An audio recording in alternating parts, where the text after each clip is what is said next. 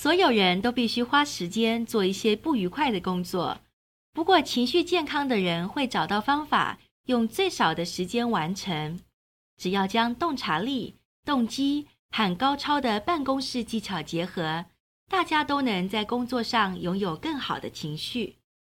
在艾伦·迪波顿的人生学校《找回好情绪的日常练习》一书中指出，健康的情绪与感觉快乐是两回事。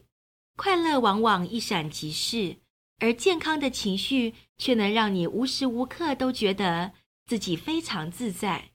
绝大多数拥有好情绪的人不是工作狂，他们不为工作而活，而是为了生存而工作。收入只是满足真正需求的手段，就像买食物、房子等等。他们可能觉得自己的工作充满挑战，十分吸引人。让社交生活变得更丰富有趣，既愉快又充实。但是这些人并不会渴望一关一关向上爬，要求加薪或握有更多权力。他们对自己现在的工作心满意足，当个账务助理、图书馆员或小学教师都很好。在进入职场前，他们也不会为了受人夸赞。或者未来的高薪求学，教育对这些人而言是得到知识和技术的媒介，充满趣味和益处。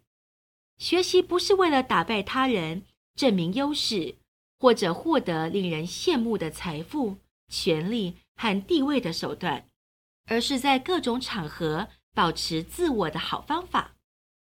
由于教育和工作占了生活很大一部分。如何处理相关事务和保持真实自我息息相关。不论原本成绩如何，很多人总是想要在学校得到更高的分数，进入职场以后也永远对薪水或手中的权力不满。但情绪健康的人却不是这样。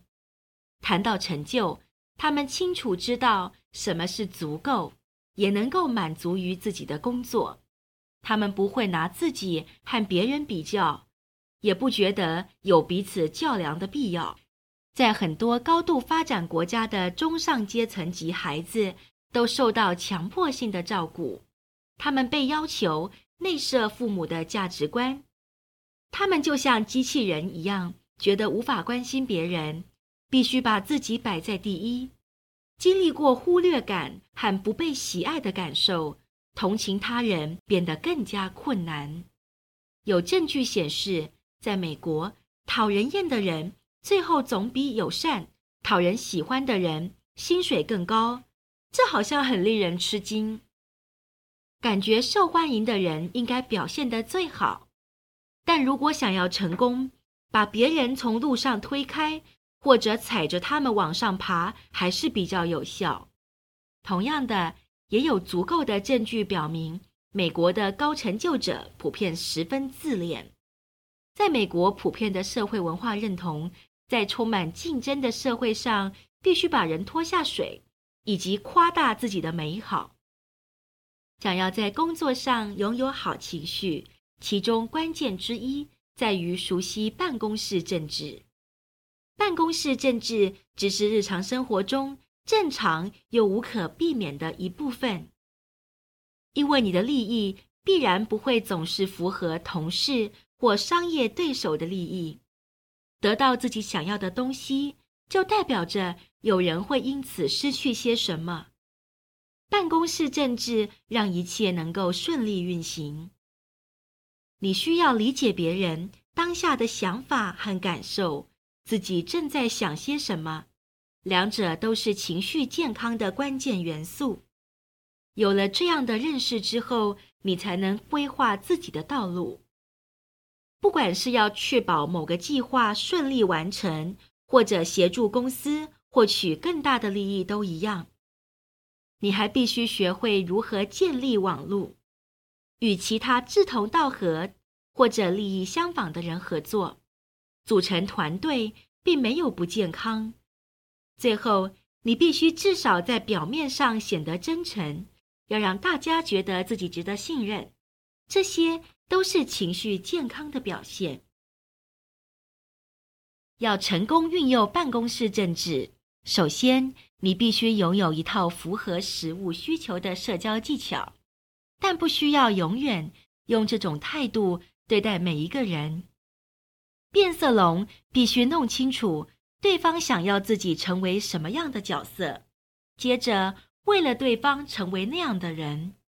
举例来说，你和老板之间常有工作上的摩擦。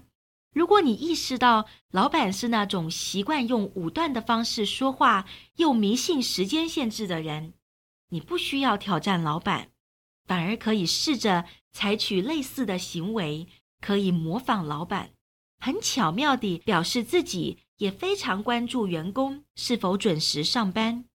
你会从此不再受到刁难。要真正掌握办公室政治，你必须精确设定目标。设定计划，成功说服相关人员认同自己，接着选择最恰当的时机，以最恰当的用字遣词和说话方式表达。你不用精心计划一场骗局，一切只是简简单单理解当下该如何表现，做哪些事，好得到想要的东西。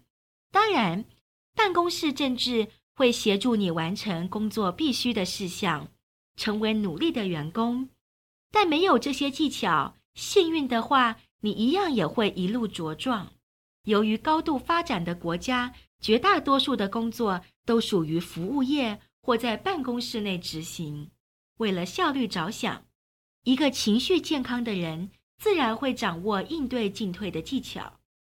虽然听起来有些矛盾，一个情绪健康的人在面对不同对象时，会有意识地戴上不同的面具。也许你痛恨老板，但好情绪会让你知道要看着他微笑，在他讲笑话的时候要大笑，隐瞒自己真实的感情。当然，到了最后，所有人都必须花时间做一些不愉快的工作。不过，情绪健康的人会找到方法，用最少的时间完成。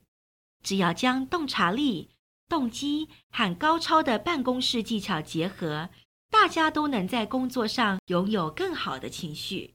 在建构出来的真实人格背后，我们的核心价值依然保持完整。